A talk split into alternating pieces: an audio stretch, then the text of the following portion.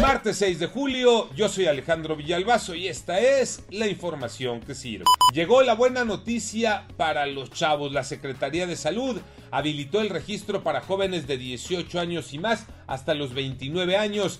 Ya pueden agendar su cita para recibir la dosis de la vacuna contra el COVID-19. Tienes que inscribirte en la página mivacuna.salud.gov.mx. Y para los ya vacunados, el gobierno anunció esta mañana el certificado de vacunación.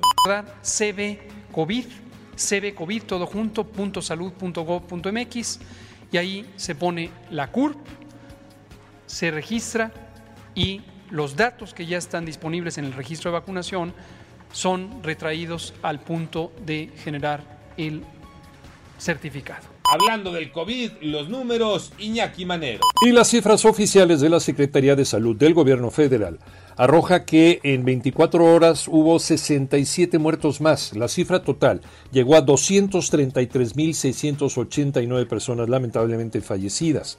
También aumentaron 1.805 nuevos contagios. El récord de infectados ya alcanza 2.541.873 casos.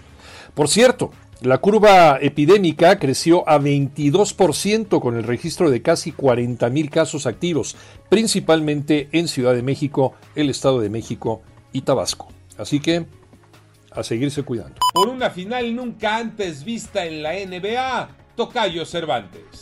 Así es, Tocayo. Llegó el momento más esperado por todos los aficionados al básquetbol de la NBA. Las finales de la temporada 2021, sí, estarán arrancando este martes.